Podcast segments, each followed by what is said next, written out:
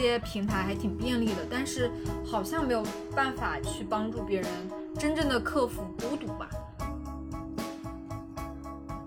但是，一半以上的同学都在考公务员和事业编，就是他们非常确定，他们就是想要朝九晚五的那种生活。他们希望工作是工作，然后生活是生活，不要下班以后再用工作来就是支配我。我觉得就是朋友圈是一种前台表演，我们在这个舞台上进行一种自我表演。在用这种音频形式的社交媒体平台的时候，可能更多是有一个自主性。Hello，大家好，欢迎来到水钓鱼头。我是在深圳待了两个星期，但是连一天太阳都没见到过的山哥。那这一期新哥他因为太忙太忙了，然后呢，我就会等一下和另外一个我们邀请到的嘉宾来录这期节目。回到刚刚那个话题哈。就是我一直感觉深圳其实是一个特别像大理，或者是说是 California 这样一个阳光特别明媚、特别充足的城市，但这段时间可能是因为初春时节，然后可能一直就是阴天多云，所以我已经很久很久没有看到太阳了。我家的被子也很久很久没有晒到太阳了，就是一直用除螨仪给它在除螨。嗯，所以我感觉人好像有一种发霉的感觉。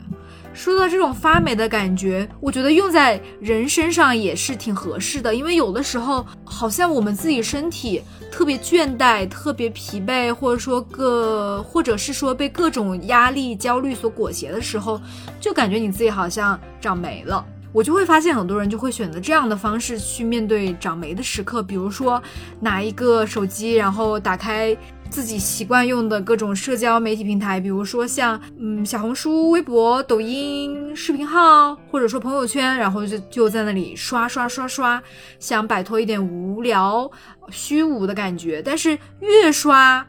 越无聊。越刷越百无聊赖，所以我特别想就是跟今天这位嘉宾聊一聊，就是我们是怎么样看待自己使用社交媒体的这个习惯和特性，以及这背后有什么样的一个心理动机呢？所以今天这个嘉宾是专门研究新闻传播学的一名研究生，他的名字叫七七。那现在。请七七跟大家打个招呼吧。Hello，大家好，我是就是现在还是在学校读新闻与传播的七七。然后之前和我们的主播，就是当时我做了一期播客的一个毕业论文，然后邀请他作为我的一个采访嘉宾。然后现在就是也接受他的采访，然后作为我们这一期的一个嘉宾。对对对，我们就是两个互相采访来采访去的这么一个缘分。以我自己而言哈，就比如说我睁开眼睛的第一个用到的 APP 可能就是播客。呃，我可能会比比较小众一点，就是我我会想着说，我今天要听哪些播客，听着这个播客去刷牙，然后去吃早餐。但是其实小红书和微博在我生活比例其其实并不是很高，所以我也想听听七七这边是有没有可以分享一下，就是你一天使用这些社交媒体大概是什么样的一个频率或什么样的一个习惯？哦，其实我可能跟你还挺不一样的，就是我每天首先打开来，我就是要看一看。微信有没有人给我发信息？最主要可能想看看我老师有没有又来找我干活了。然后第二个就会开始刷微博，看看微博上有没有新的瓜可以吃一吃。再打开我微博的好友圈这边看一下，就是说有没有朋友半夜又开始发一些。就是因为大家就喜欢在半夜发一些 emo 或者搞笑的事情，都喜欢在半夜的时候发嘛。那那我就会去看一下好友圈有没有新鲜事，然后最后可能就会打开小红书，简单的刷一刷，然后就下床洗漱这样子。其实关于微博这一块，我其实可能跟你感觉真的还蛮不一样。我我会觉得它就是对我来讲是一个搜索引擎，可能大家跟我说一个什么事情我不太懂，我会去微博搜一下。然后平时也不会刷太多，可能是因为我身边的很多朋友，他们大家都会互相成为了好友圈里面的一员，会比较喜欢看大家在好友圈里面发疯，因为就是感觉朋友圈大家已经没有太真实的在做自己了，感觉在微博里面的大家才是真的在做自己。哦，想看朋友的日常的话，其实我会比较喜欢用微博看，而且最主要一点，我是觉得。我可能因为就是现在加的人多了以后，就是比如说微信的朋友圈的微商也特别多，然后就是呃一些品牌商家也特别多，你会发现他们不断的在刷屏你的朋友圈，我就感觉我经常在朋友圈我找不到重点。我我有时候可能想看谁的朋友圈，我会直接点进他的头像去看，而不是说通过刷朋友圈。所以，然后微博会让我觉得它聚焦了我的朋友吧。然后最近我其实我自己就是小红书用的频率还蛮高的，就是因为最近我是在求职加写毕业论文，然后我就是每天都在看，还挺治愈的。所以就是最近小红书使用的频率非常高。嗯。其实你说到刚刚那个朋友圈那个，我挺有感慨的。就是四年前我就关了朋友圈，就是微信现在对我会有一点点像，就是用于我跟我身边的朋友去群聊的一个工具。我是到迫不得已，比如说可能要开个朋友圈，要发一些文字类的消息，我才会开那个朋友圈。一般我不会进行刷朋友圈这个动作。我的原因可能跟你会很像，就是我会觉得这个信息流太多了，就是我有时候刷刷刷，我不知道我在刷谁的朋友圈。我的微信好友加起来有三千。千多个，三千两百多个，这是一个很恐怖的现象。就像你刚刚说的，就是你有时候刷，你会刷到什么微商呀，或者是你在路边遇到的，让你去加他们健身房、瑜伽房各种联系方式的那种朋友圈。但是我还是会接着发朋友圈的，就是我不接收信息，但是我会输出。那你这样的话，你是不是朋友圈也会发的比较少？是的，就是像我上一次发朋友圈，已经是在我一月份过生日那天，就是因为每年过生日我我会发一条，然后就是一月份发了一条之后，其实到现在一直都没有发。然后我觉得朋友圈对我来说不是一个非常能够随心所欲表达我情绪的地方。我感觉就是以前我有朋友跟我说过，他说感觉我的朋友圈像是在经营朋友圈，让大家觉得我过得很好，生活过得很美满，但是。有时候同样的一天，他们会发现我微博也发了一条，但是微博发的东西可能跟朋友圈就很不一样。就是比如说朋友圈发了条美美什么吃东西的那种哦朋友圈，但是在微博上我可能就会说吐槽，然后就说大家不要去吃这家店，很难吃。就是会在微博上做一些比较真实的评价和真实的自我这样子。像朋友圈这样的平台，好像大家会倾向于展现一个。有滤镜的自己，或者说自己比较好的那一面吧。但如果可能在别的平台，可能会相对来讲会展示一个真实的自己。比如说你在微博上，那我可能就是我比较倾向于在我的各个微信群里面跟朋友吐槽，诶，今天工作遇到的奇葩的事情，或者是说啊，今天遇到的一些比较土味的段子那种。我觉得就是朋友圈是一种。前台表演，我们在这个舞台上进行一种自我表演。刚刚提到你的微信好友可能有三千，但是我可能没有那么多。但对我来说，其实就是现在可能是有将近一千好友，然后我也会觉得这里面的人群很混乱，就是有家人、有朋友、有老师、有实习认识的领导们，也有以前工作认识的同事们。每发一条朋友圈的时候，其实我都会在想，我这条朋友圈在他们眼里。会是我真实的我的嘛？因为你在不同人面前做的自我，其实还是会不一样。那比如说在家人面前，他们就会觉得我是一个很乖的小孩。然后，但其实，在朋友面前，我可能是一个很抽风的人。如果我发一条非常哦无厘头的那种朋友圈，我的亲戚他们可可能就会在下面留言：“你这是在干什么？”联想到这种画面，我就会觉得。好疲惫，不如就是说话少一点，就是说不要用太多的言语去表达一些自己的情绪啊，或者说真实的一种状态，有时候就会直接屏蔽家人这样子。嗯嗯，我我其实之前是你的这个心理状态，就是你会担心言多必失，或者说自己发的东西可能会被不理解的一些人看看到，会不会有误解？但我现在就干脆就是有一点像，我觉得做自己还是比较重要，而且我觉得朋友圈对我我来讲，就是或者说像朋友圈这样的社交媒体，可能帮助我去记录一些东西。像我有的时候，我也会像我们那个亲戚群里面二三十个人，我可能会发一些段子，比如说哈，我现在在翻我的手机，就比如说，就是我有次发了一个 PDF，就是我从别的群搬运过来的那个 PDF 的名字是哥哥们都想看的东西，然后点开。是党的二十大报告思维导图。晚上就是实习，周五下班以后，呃，我们组的名言就是说，周五不喝酒，人生路白走，就是周五下班一定要去劲吧小酌一杯这样子。然后每次其实我都会拍一些照片，我就很想发朋友圈，因为我觉得很有生活仪式感这种事情。但是我就想到，要是被我家里人看到，我就完蛋了，就是他们会不理解我的行为，他们会觉得你怎么去喝酒，一个女孩子怎么大晚上跑出去喝酒这样子。思考来思考去，觉得算发个微博吧，这样。我感觉我家的大人是比较保守传统，就是他们特别不理解年轻人的一些事情。嗯嗯，你是之前有发过东西，然后被他们就是误解或说了一顿吗？或者说也没有，只是你内心会担心而已。我有时候发一些异性好友的照片，就是大家出去玩，放在就发在朋友圈，我的亲戚们就会来问我说。这是你的男朋友吗？就只要我的朋友圈出现，比如说出现一个异性，他们就会认为这是我的男朋友。然后久而久之，我就觉得，哦，那算了，我的朋友圈还是就尽量只出现女孩子吧。哦，就是说，嗯，可能他们会对你这种有心或者说无心的这种评论，会让你会觉得有点点压力山大，是吗？我觉得其实最主要还是一个代际差异，所以会导致我现在发朋友圈之前的时候，我做最多有一个动作就是会在思考这条要不要屏蔽我的家人，就是就是我。我有一个分组是家人，我把我所有的亲戚都在放在里面。我每次都在思考这一条能不能让我的家人看到。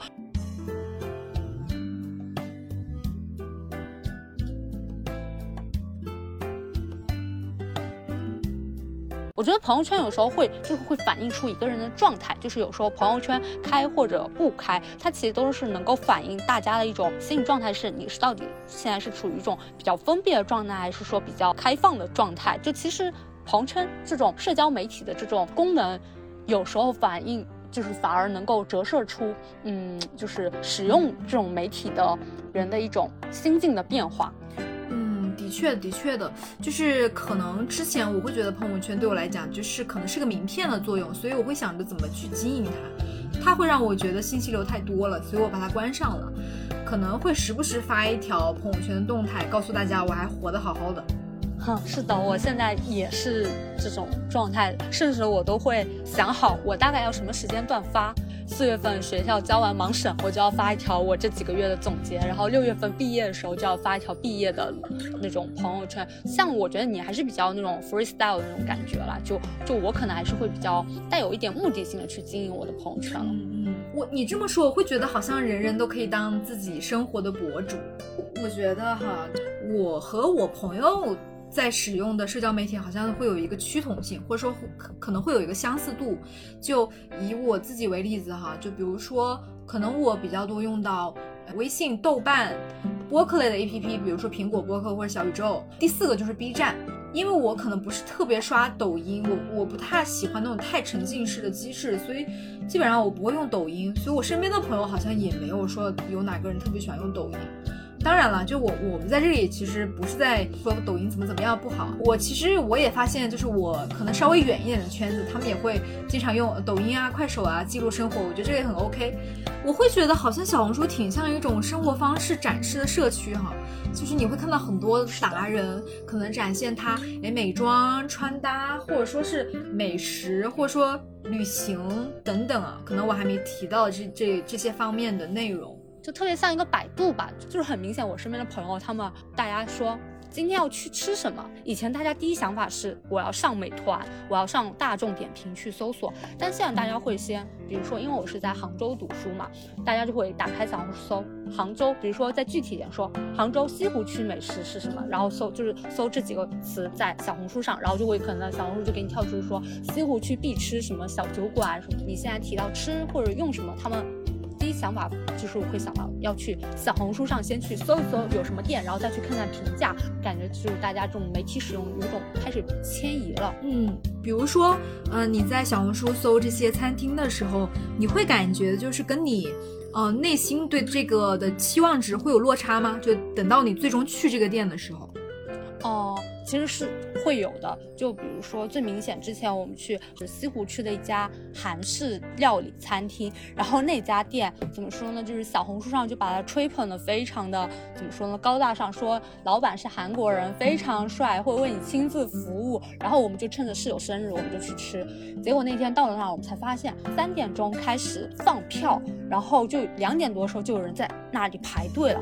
而且在那排队人是有很多黄牛也在那排队，跟你一起在那排。然后三点钟他开始放票，如果你队伍排得很后面，你可能就拿不到第一批进去的那个票。然后你拿到了票以后，你五点钟就得过来继续在这等等位，因为一旦过了，他就不会让你进去再吃了。然后我们当时感觉就是有种受到那种欺骗吧？怎么说呢？就觉得首先是他这个服务，就是这家商家他并没有在。哦，管制黄牛黄牛票这一块，另外一块就感觉它这个设置很不合理，就没有将客户至上的理念发挥出来。然后呢，就是觉得小红书上他们只把一些好的内容传播给你，就是说展现给你，但是并没有告诉真实的，比如说你的排队机制是怎么样啊，你可能得到的这种服务体验是怎么样，就是他都没有真实的告诉你，就会觉得会有点失望。所以我其实现在对于小红书上那种网红店，就是有点不太相信了。嗯。感觉好像就是这些社交媒体会有一些自己的滤镜在上面，就是有的时候你可能你在搜索到一个东西，你可能要做好心理准备，maybe 这个东西会有滤镜在上面。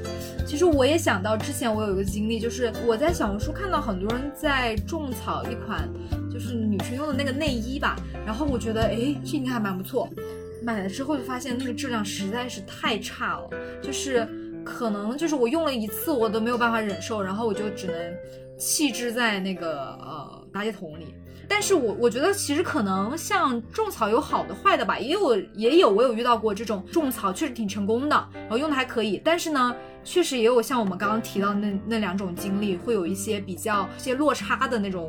种草吧。对，其实我还想到一个特别有趣的，但这个我觉得你应该可能刷到过吧，就是呃说的是山东青岛。呃，好，好像是青岛还是威海，说有一条，呃，转角，就是说，就是春夏秋冬你都会看到，就是有人会拍那种视频或者图片，就是说转角，就是说威海那条小巷子就拍出去就是海，就贼好看。然后，然后小红书上就，就是小红书还有抖音，就是我都能刷到这一条内容，感觉可能是当地的旅游局或者怎样在进行一个宣传吧。然后刚好我的室友就是山东威海人，他就跟我说。这不就是我们那平平无奇的一条小街道吗？不知道为什么这几年一直在被小红书上、抖音就是反复的宣传，但其实你真的到那，你一定会失望的，就是因为它就只是那条拐角，就只有那么一个景，没有别的东西。我是有看到一篇论文，但是我没有仔细去看哦，其实就是在讲一个小红书。风景诈骗的一个现象，就是很多人就是去一个地方拍完一张照片之后，他就会给他加上各种滤镜，然后就让大家觉得，嗯，这个地方特别好看，就一堆人去，结果最后发现，嗯，就是很多人去了，就是说就是诈骗现场，就是风景那个地方的一个呃传播现状。就是我觉得可能是分两种情况，第一就是这个地方本身确实没有传播的看上去那么的呃吸引人，第二就是这个地方确实是很美。但是它吸引的人越来越多，它会导致就是人山人海。你过去拍照的时候，你压根看不到景，对你只能看到就是那个接踵而至的各种人头。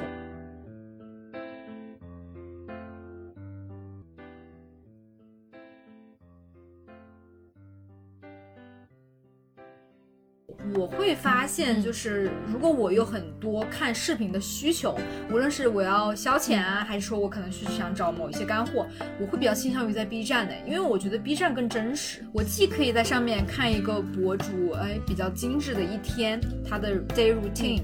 但是我也可以看到一个男生他是怎么样去，呃，比如说改装一个机器，或者说他就是在那很真实的在吃播。嗯，是的，我感觉这个可能是不同平台的属性不同吧，他们侧重点各有不同吧。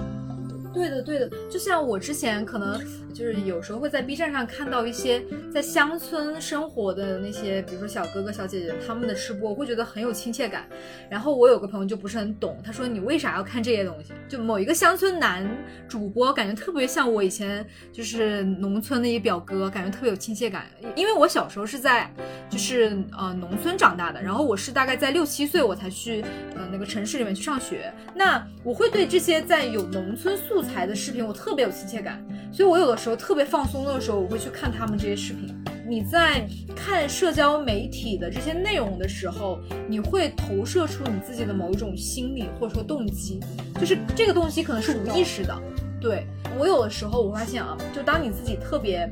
焦虑、特别的迷茫的时候，可能如果你身边没有很多兴趣爱好去转移你自己的注意力，可能就会想刷一些呃社交媒体上的东西。这样的话，你好像看上去得到了某一种成就感，去摆脱你目前的空虚感，但其实本质上并没有。久而久之呢，你就会陷入到一个循环，就是哎，我觉得我挺无聊，我去刷一个东西，我刷完之后又更无聊了，我接着刷，然后可能半天就过去了。对，就会觉得是一个循环。是的，对，是的，因为感觉社交媒体上的这种交往和。嗯，那种实际的线下，比如说我和你的面对面交流，或者说你和朋友这种打一个电话这种呃语音交流，我觉得带来的那种呃亲密感和归属感是不太一样的。因为你在社交媒体上，你始终面对的是冰冷冷的一个电子屏幕。通过线下的那种人际交往的话，你能够感知到对方的语言。呃，表情、神态这种内容给你都是会，我觉得都是会更加真实，和电子屏幕带来的内容是不一样的。现现在虽然说是这些平台还挺便利的，但是好像没有办法去帮助别人真正的克服孤独吧。真正的，我觉得你要想消除这种。孤独，或者说有一点虚无的感觉，还是要去靠线下，你去 face to face 去见人。就像有的时候，比如说，嗯，我在家里面，比如说工作了一段时间，因为我现在工作性质是居家办公，就是我的工作是远程的那种。然后呢，我会也会就说去跟朋友去 social，或者是说我会去楼下的花店去买束花。然后我去特地要去菜市场去买菜，我现在都不怎么想去在那种，比如说线上的京东啊、美团去买菜。我知道它很便利，但是我觉得如果我花多二十分钟，我可以去获得一个跟线下别人交流的这个机会，或者说这样的一个场景，我觉得还是挺对我自己身心挺健康的。是的，就是你的这个习惯，其实我也有。就是我以前我本科刚毕业的时候，当时在上海工作，然后我当时觉得我每一天我最快乐的事情，就是我下班以后自己一个人在超市里，就是那种呃漫无目的的闲逛，然后买我自己需要的东西。嗯，的确的确，就是嗯，我觉得我自己会是怎么样一个情况下，我才用这些说零售的电商平台。比如说，我可能这东西我真的买不到，我觉得我可能去超市我找一圈我都买不到。比如说，我想买一个除螨仪，就前段时间我觉得我这东西我可能没有办法在超市搜寻到，我就干脆某些平台去买。但是我觉得有些东西我确定就可以在家附近的超市或菜场可以买到，比如说土豆啊、西红柿啊这些，那我就会让自己去买。然后。这个情况好像跟小时候也挺不一样的啊！小时候，比如说我妈带我去逛菜市场，我其实本能是排斥的，因为我觉得去菜市场那味道确实有点冲。但我现在就觉得，好像长大了，对这种人与人之间的链接感，或者说你去寻找附近性的这个需求，其实是会变化的。我觉得也感谢我现在工作性质的转变哈，因为之前就是去年我的工作都是要一直就是比如说每天花一个小时在通勤，那我有的时候我要计算，就我什么时候去回家做菜呢？那我就得在呃我通勤的时候我去下单一个呃比如说一把蔬菜或一些肉，然后我回到家我就可以做菜。那久而久之，我确实是很方便，但是我也不知道我家附近最近的菜市场长什么样子。感觉大家其实现在越来越。注重生活了，就是其实像很多人找工作也都很注重，呃，生活与工作的一个平衡度嘛，都在寻找一种生活的松弛感吧。嗯，是的，是的。虽然我觉得真正的 work-life balance 很难很难，但是好像确实大家就像比较年轻那一代的人，他看的维度好像确实会不一样。就是感觉现在的年轻人好像比之前的那一批年轻人就是越来越早。就是意识到要 work life balance，班大概二十多个人，但是一半以上的同学都在考公务员和事业编，就是他们非常确定，他们就是想要朝九晚五的那种生活，他们希望工作是工作，然后生活是生活，不要下班以后再用工作来就是支配我。然后另外一半同学可能像我之前也是坚决不考公务员，然后就是要去私企工作，然后呢也是通过实习就逐渐意识到，哦，我真的很想要。就是在下午五点钟的时候能够看到日落，我想看到晚霞，而不是说五六点的时候我还在办公室里吭哧吭哧的干活。你刚刚说的看晚霞，就是我想到有个场景哈，就去年有一天我就是从公司回到家里面，然后就是很多人其实知道深圳的晚霞是非常非常漂亮的，就是特别是夏天就会很多人会集体发朋友圈。那天的晚霞就是，其实我一开始没有注意到，可因为作为一个打工人哈，就你下班走路上你特别麻的一个心情，我突然发现路边的很多路人都停下了脚步，然后再抬头看一个什么东西，就大家所有的那个步伐和动作都很相似，然后我就看到很多人就是以一个脑袋朝四十五度角仰望天空，在拍那个那时候的那个晚霞，特别特别漂亮。我感觉好像有一种集体膜拜的那种感觉。有的时候，你生活中很多这种场景，就会觉得，哎，你就放下手机吧，你就是多去看看你周边。这方面是工作有这种把我们的生活好像压榨，其实另一方面我感觉也是社交媒体，它让我们没有注意到生活的美好了。所以刚刚你提到的那一点，就是说赶紧放下手机，然后我就觉得，嗯，确实就很有感触。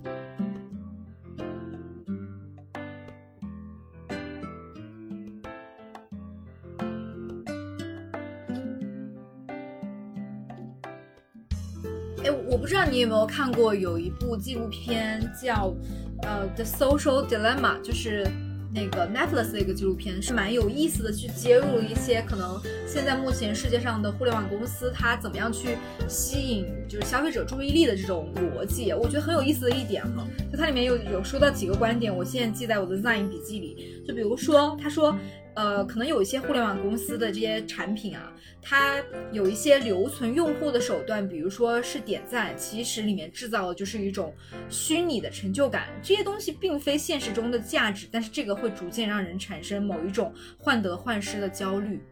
我觉得说的还挺对的。我会发现啊，就是我我身边呃有一些同学吧，他可能会是比较在意，咦，这个人怎么没有给我点赞？或者说，咦，为什么我今天发的这个动态，好像我的赞比之前的要少很多？哎，是不是我的图片不好看？或者说我的配的文字好像没有那么吸引人呢？就是会有这种其实比较虚无或者说比较缥缈的一些担忧。嗯，就是有点被这种媒介技术或者说。就是被这种技术有种牵着鼻子走了，就是有点忘记了自己最开始做这件事情的初心，只是为了分享生活，而不是为了获得点赞。对对对对，会有一种就是慢慢的本末倒置，或者说主权旁移的这么一个感觉。而且我还记得这个纪录片里面还有很有意思的一点啊，就是硅谷很多的从业的高管其实会限制家里的孩子使用屏幕的时间，这个东西很 tricky 啊。一方面他们自己是做这个行业的一些内容的生产者，但另外一方面他知道这样的社交媒体可能会给别人带来一些潜意识的风险，所以他会限制他自己家小孩子的屏幕使用时间。他们挺有先见之明的，就是像我们现在年轻人，就是以媒介依赖的症状就很重，就是因为我们传播学里面。会将所有东西都当做就是万物皆可传播学，万物皆可媒介，就是依赖性都放在这种媒介上。但其实走回到我们小时候的话，小时候获得一些内容就是可以通过问家人、问老师，其实就可以获得。但是现在我们却不太喜欢去问朋友啊，问家人，同时也就导致了我们和他们那种连接感断了。嗯，的确的确的，或者是说，可能你自己跟这种自然、跟这种郊外的连接感好像。嗯，也确实是断了，尤其是过去这三年，大家处于一个不可抗的一个状态里面。可能现在还好点，因为我们现在生活可能更多可以就是自己去支配，然后不会有那么多不可抗的因素。所以我觉得这段时间我过得还比较开心的，有一点就是因为香港通关了嘛，然后我去了两趟香港。上一次去香港，我就去徒步了比较有名的一个海边的步行径，它叫麦理浩径，它大概是全程啊，就全程的很长，有一百公里。然后可能是香港最老的，也是最长的一个海边步行径。我走的那段路就比较轻松一点，我想虐自己，可能就是我们大概是花了五六个小时，走了大概差不多十公里。然后我我觉得那个步行径真的是那一天我都没有打开我的手机，我就是那天我可能到晚上我就发现有几百条信息找我，但我也觉得没有什么很奇怪或者说很就是有失落感。我会觉得那天我还收获蛮多的，因为你知道在那样的一个丛林里面走，你会感觉你是完全脱离了你现在的城市的生活，而且那个步行径很美的一点就是在于它会首先呢让你在这个山林里面不停的穿越啊，你走啊走走啊走，等到你快支撑不下去的时候，你的眼前就会出现一片。面非常湛蓝的汪洋大海，然后甚至你旁边经过的不是人哦，可能就是有野牛、野猪，它们都很温和，对，就很有意思，有点刺激，很有刺激。那个野牛就非常佛系的，就躺在那个草丛里面，一边吃草一边看着旁边的这些人。就不知道是人看牛比较惊奇，还是牛看人比较惊奇，反正就互相对峙的那种感觉，感觉就是听起来就感觉是非常放松的那种状态，就是是的，就是因为你刚刚不是说你可能最近忙工作忙论文，就如果你有一天真的可以闲下来，我觉得你也可以多出去走走，你会觉得哇，就没有手机的日子感觉还挺幸福的。刚刚其实你有提到，就是说。嗯，就好像有一些我们小时候不喜欢去菜市场，但是现在我们可能会喜欢去逛超市、逛菜市场。然后就像小时候我真的很不喜欢山山水水，但是我现在和朋友说起来说我们要去什么地方的时候，我们不会说想要去什么乐园玩。但是我会想说，啊，我们去那种云南这种地方吧，就是看风景吧。就是大家好像就是心态开始发生转变，就是开始想要更加的那种亲近大自然，然后通过呃跟大自然这种交互，然后。来缓解压力，对的，的确是的。我有的时候还会有一种自己对自己的一种他者视角，比如说我会发现，哎，我最近为什么屏幕使用时间这么长呀？或者说为什么我今天好像看一些这种，比如说网上的视频啊，或者说这种文章的时间怎么这么久？然后我就会反思自己是不是最近潜意识的心态会比较焦虑，或者说会比较疲惫，所以我可能有意识无意识给自己找一个逃避现实的一个出口。这样的话呢，我会用这种发现去倒逼自己哦，maybe 你可能要调整一下自己心态了。但是这个其实不是自己给自己打鸡血，说哎呀你不行啊，你一定要把手机睁开，你要好好学习，好好工作，倒也不是这样哈。就我觉得可以从你自己在社交媒体上的一个注意力的停留的时间去倒推着，看看你自己到底目前是一个什么心态，是一个比较从容的心态呢，还是一个比较焦虑的心态？是的，就是其实多少，我觉得社交媒体的使用是能够反映出人的状态，因为其实我觉得现在是没有谁能离开社交媒体的，就是就是离不开了，无论你的工作还是生活，其实都已经被社交媒体裹挟了。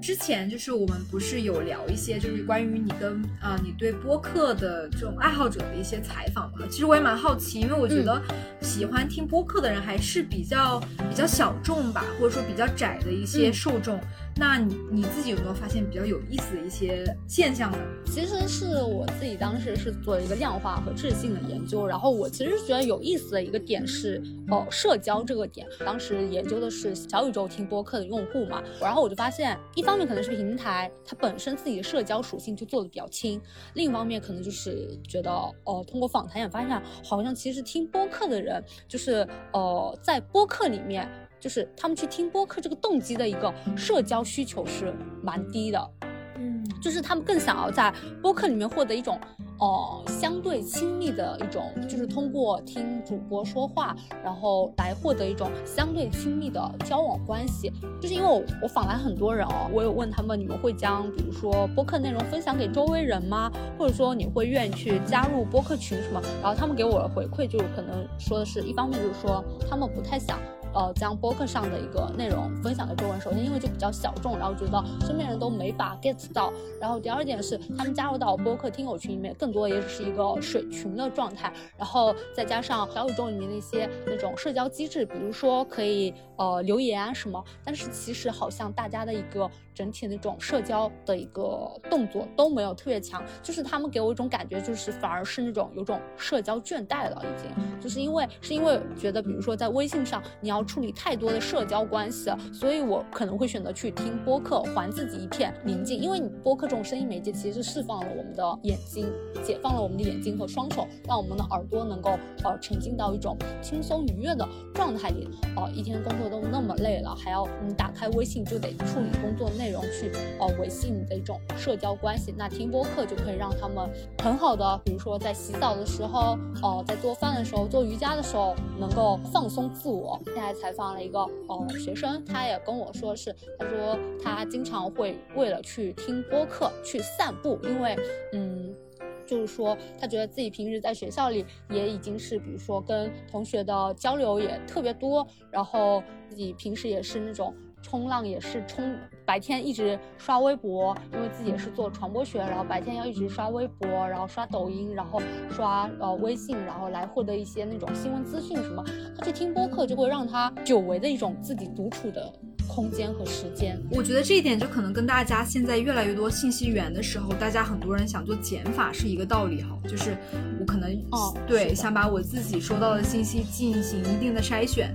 甚至我压根就不筛选，我就不想看到这些信息，然后去选择一个我比较喜欢的平台，静静的跟自己独处一会儿。是的，因为其实我们现在整个社会就是已经进入到一个那种加速社会里面嘛，就是整个时间都非常的快倍速，然后这种时间快下面，然后就会导致你接收到的信息也变得非常的碎片化，然后。整个社会的来说，就是社会人他们就会有那种社会焦虑的情绪，然后焦虑情绪之下又不断的被内卷，然后他们就是感觉现代年轻人就是内心其实是很脆弱不安的，所以反而他们可能会选择去听播客这种呃声音媒介来让自己变得不那么焦虑。对的，对的，对的。我会觉得，如果这个听到的这些东西它只是一个音频的形式，它不是以一个非常丰富多彩的一个视频形式呈现在你面前，它的确会有。很强的一个陪伴属性，我就记得当时你在跟我做访谈的时候，你提到的一个你的发现，我还挺有启发的，就是你说，很多人在用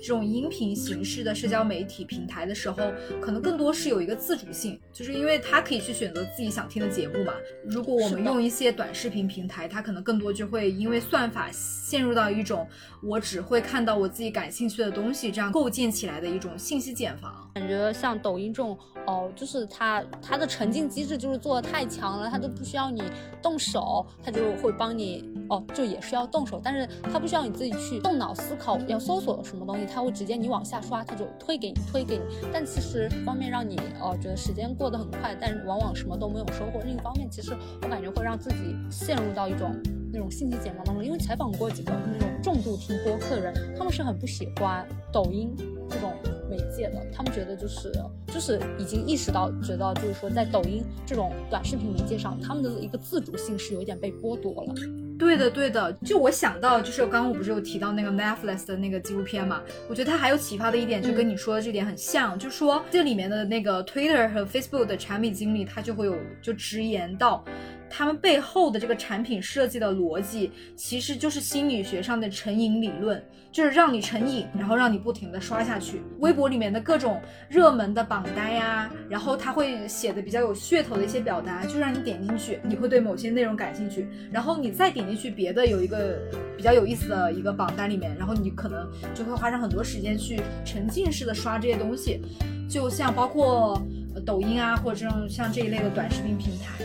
其实我觉得我们今天在这里说的也并不是说我们摒弃这些平台，说它就是做的不好或怎么样，就是可能，嗯，它肯定是有它的很多商业价值，但是它有没有干扰到你的生活，就取决于你怎么去比较好的去使用。是的，就是觉得可能大家就是使用媒介的时候，其实可以有更多的一种自己的那种，我觉得思考在里面，然后不容易被这种资本。牵着鼻子走了。对，我觉得有的时候很可怕耶，就是比如我看到家里面那些小孩子一直在刷这些短视频的 APP 的时候，石化了一样在那刷刷刷，然后偶尔发出一些特别夸张的笑声，然后消失了，然后又接接着刷，然后接着笑。对的，因为其实我自己之前也不是很喜欢刷抖音，我刷抖音是因为当时哦去实习，然后因为要剪素材。就必须要下载抖音，就是你要通过刷抖音来获得那种呃视频的灵感，这样子，然后才下载。然后后来我就发现，我有段时间特别沉迷刷抖音，就是停不下来，就是因为它那个机制就是真的就是很容易让我上瘾。后来开始写论文了嘛，然后自己论文主题是呃播客，然后之前就有听，然后因为那段时间要写论文，然后就是因为要研究的时候，然后又开始比较花多的时间去听播客，我觉得我更喜欢听播客，因为它会让我的心情比较平静。嗯。对的，对的，而且我觉得听播客有一个很神奇的一点啊，就是你会发现你的思想、你的观点不会太跟着那个主播走。但是我如果在看一篇公众号文章的时候，他的非常有呃渲染力的一些表达，我会很容易被他带到他的那个观点里面去，就是我很难形成一个非常清晰的逻辑体系去看待他跟我说的这个事情。然后其实这个是因为感觉是那种感官的不同吧。说如果当你是用视觉去看这个东西的时候，我的个人感觉是大脑运转就是会被容易带走。但是当你是用听觉去听内容的时候，感觉你会有更多的一个。思考空间，因为听播客的时间一般是比较久的，就是在这种久的时间里面，就是更容易去思考事情。但如果你是在那种短时间之内的时候，你就是匆匆忙忙去看一篇的时候，你可能都还来不及思考，你就已经结束一篇文章的观阅。那其实可能都没有时间去思考，因为我觉得思考是需要时间的。如果你的时间都不足以去思考的话，就是那你就是会被哦这种媒体的内容牵着走。嗯。其实你刚刚说到有一点还挺有意思的，就你说你会发现很多听这种音频的人，他会跟主播会有一个链接感。我就发现哈，就是在我们众多节目下面就会有个评论，就他们会说，哎，你们是不是有一个主播是长沙人啊？就他的那个口音特别有亲切感，诸如此类的。但真的就是我，我另外一个搭档，嗯，新哥，他确实就是长沙本地人，所以他可能有意识无意识说素朴，就会被我们其他这些听众朋友们所听到、所捕捉到，无形之中有一种呃，就是链接感，觉得声音很熟悉，就感觉好像是你的朋友在和你的对话，然后你就会对这个主播比较容易形成那种依赖，或者说持续的收听这样子的一个行为。嗯，对的，对的，对的，就是会有一种远方的朋友在跟你定期聊天的感觉。如果你是纯粹的去看一个视频，它可能也是用这种话语，但是你的注意力就会被很多的内容干扰到。你会看他的穿着，然后什么，你可能就没有那么注意到他的口音。但是你纯粹去听声音的时候，你就会去听他的内容，听主播的语气、主播的口音。那你这时候这种熟悉的呃呃地域的腔调，就很容易建立起双方之间的那种情感连接。是的，是的。